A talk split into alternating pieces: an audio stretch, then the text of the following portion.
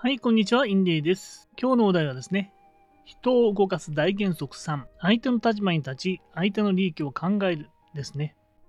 今までですね、大原則1で、批判や非難をしない、大原則に相手の自尊心を満たすということをやってきました。そして大原則3は、相手の立場に立ち、相手の利益を考えるですね。まあちょっと似てるような感じなんですが、まあちょっと違うんですね。例えば上司と部下であれば、自分が上司になったとなりきってですね、考えてみるということなんですね。なかなかできないんですね。私もできなかったんですよね。上司の立場になるってことは、うん、あんまりできなかったですね。自分の利益だけを考えない。これはどういうことかと言いますと、自分の利益ね、自分が利益となることだけをですね、どうしてもですね、考えてしまって、で、相手に要求したりするので、えー、例えばね、仕事いっぱいありすぎんで、ちょっと減らしてくださいよとかってね、上司に言うとするじゃないですか。これって、えー、自分の利益だけなんですよね。上司にとっては、あの、まあ必要があってこう割り振ってるので、まあ私の仕事を一つ減らすってことは、それを別の人にこう当てがわなきゃいけないですね。つまり上司としては別にメリットないんですよね。それを聞くことに。だからそういう場合ってなかなか通らないんですよね。相手の立場に立って気持ちを想像し、そして相手の利益を考えましょうということですね。相手は自分にとっての利益が見通せれば自然に動きたいと思いますということです。例えばですね、先ほどの仕事がね、あの、いきなり以前ですね、2モデルが通常なんですけど、退職した、退職するっていう人がいて、そのモデルが、あの、2モデル、私にバーンと来ちゃったんですよ。で、あの困ったなと。まあ、よっぽどね、一つ減らしてほしいって言おうと思ったんですけど、まあ、ちょっとそれは、あの、言ってもね、却下されちゃうんじゃないかということで言わなかったんですけど、まあ、なんとかね、耐えてね、あの、やったんですが、上司の立場の利益としては何かあるかなということなんですけど、まあ、いろいろね、あの、この部下のこう配分とか仕事の配分を考えて、で特に難しいモデル、2モデルだったんで、あ、私じゃなきゃできないだろうっつってこう多分振ったんですよね。その上司が上司の利益を考えると、まあ、仕事がね途中でもう投げ出してもうダメですギブアップですってあの えー、会社に来なくなっちゃうとかねそれはちょっと不利益ですよね。となると上司の利益っていうのは一応あのスムーズにこう日程通りにこうこなしていって、まあ、商品化までやってくれるってことが重要なんですよね。で、じゃあもし提案として、まあ、4モデル分かったと。受けますよと。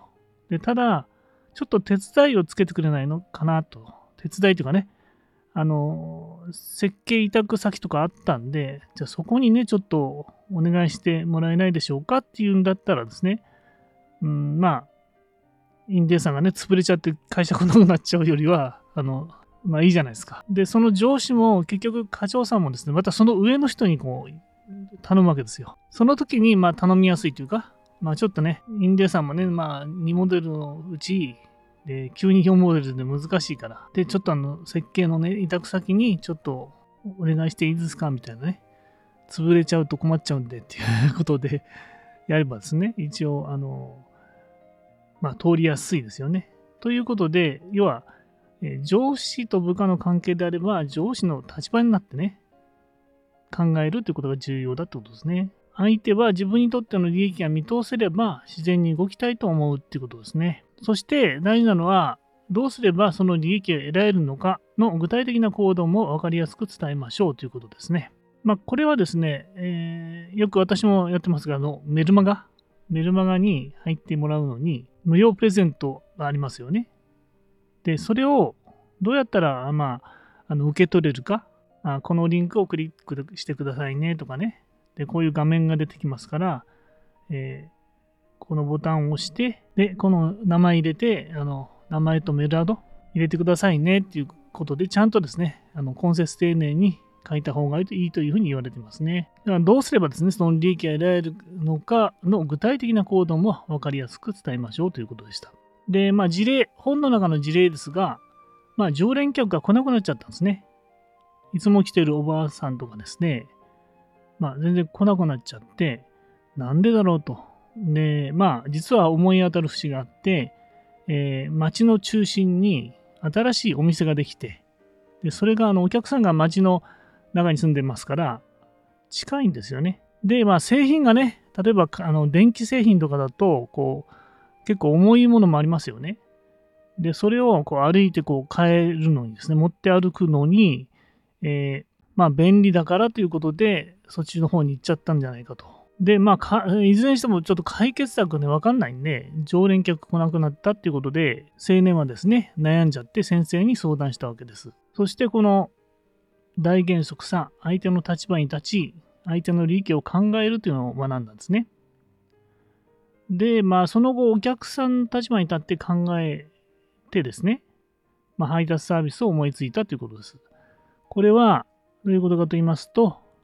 うん、お客さんは、えー、まあ、新しい店ができたからっていうのもあるんですけど、家から近いので、結構重い、まあ、電気製品とかね、えー、持ってですね、歩く、歩くわけですよね。結構重いので、大変、まあ、結構高齢な方も来てるのでね。で、大変だっていうことを思いついたんですね。だったら、じゃあ、あの、配達サービスを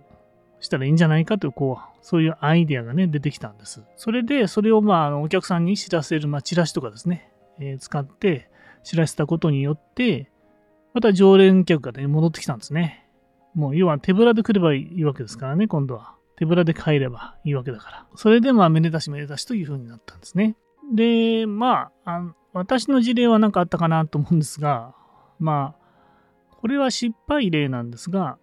えー、これは失敗例なんですね。え会社員時代に、え私はあのヘッドホンのパッケージ設計、放送設計をしていたんですけれども、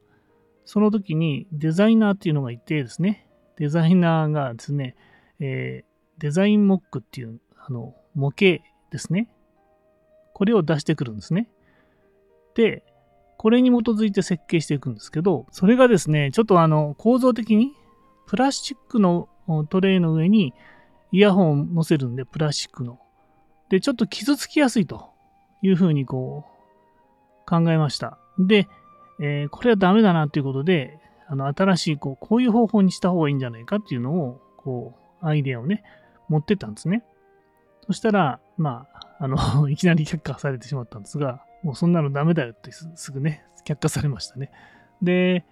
これをですね、今考えてみたところ、まあ、相手の立場、そのデザイナーの、まあ、さらにこうリーダーなんですね、リーダーさん。リーダーさんなんで、え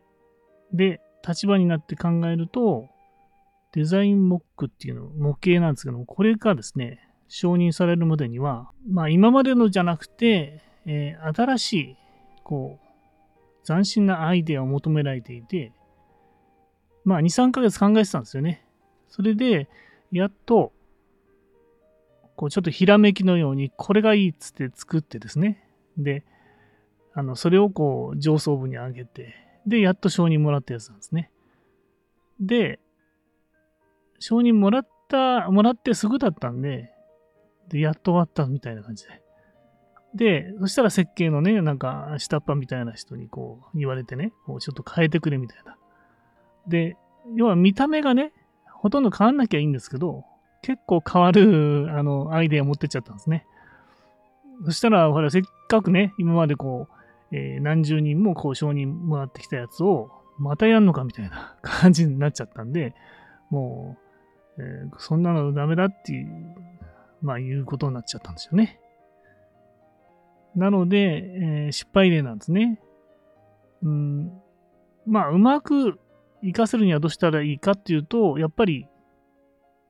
一つは時期もあるんですよね。だから、あの、承認が降りて、1、2ヶ月後だったらね、まだこう、もう、えー、設計終わってるって感じなんですよね、デザインとしてのね。終わってますから。で、そこでちょっと、こういうふうにちょい変ね、ちょい変更をさせてくださいよってそこで言われたんだったら、まあ、あの、話を聞くよっていうことにもなったのかなって、まあ、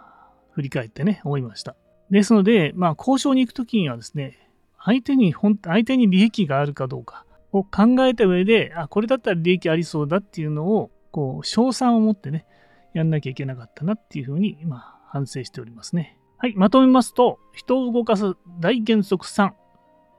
相手の立場に立ち、相手の利益を考えるということですね。何か交渉事があったら、まず相手の立場になりきってですね、まあ、相手の利益ってのはどういうことなんだろうかと。で、これから提案するのが相手の利益になるんだろうかってまず考えて、そしてその上で、まあ、この提案は相手の利益にもなるんだという賞賛があってからですね、まあ、交渉に臨むといいよっていうことでしたね。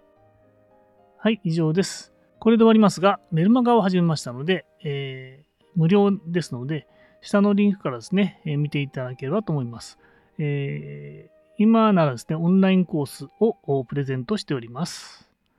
また YouTube もね、始めましたので、なんかあの、